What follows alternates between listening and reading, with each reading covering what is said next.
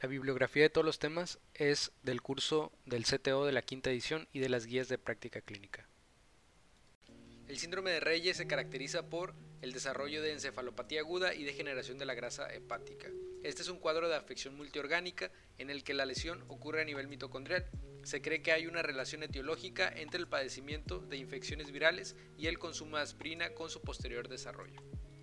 Clínicamente, los niños previamente sanos que contraen un cuadro respiratorio, los más comunes es influenza tipo B en un 90% y varicela en un 5 a 7%.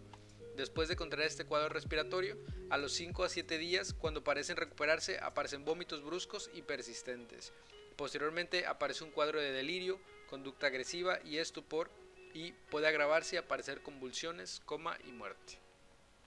Para el diagnóstico de la enfermedad, los cambios en pruebas de laboratorio que podemos encontrar va a ser un aumento de las transaminasas, también un aumento de la CPK y de la LDH y un aumento de amonio.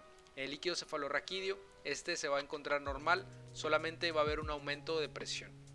Y la biopsia hepática, aquí encontraríamos un hígado con aumento de grasa microvesiculosa y hinchazón mitocondrial. En el tratamiento de la enfermedad tenemos que tratar la alteración hepática y la cerebral.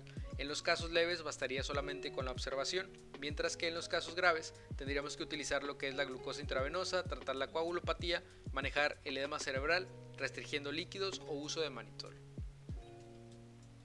Como puntos importantes de la enfermedad, recordar que esta desarrolla una encefalopatía aguda y degeneración de la grasa hepática y que es ocasionada por el uso de ácido acetil salicílico posterior a un cuadro gripal o infección en los niños. La más común va a ser por influenza tipo B seguida de la varicela.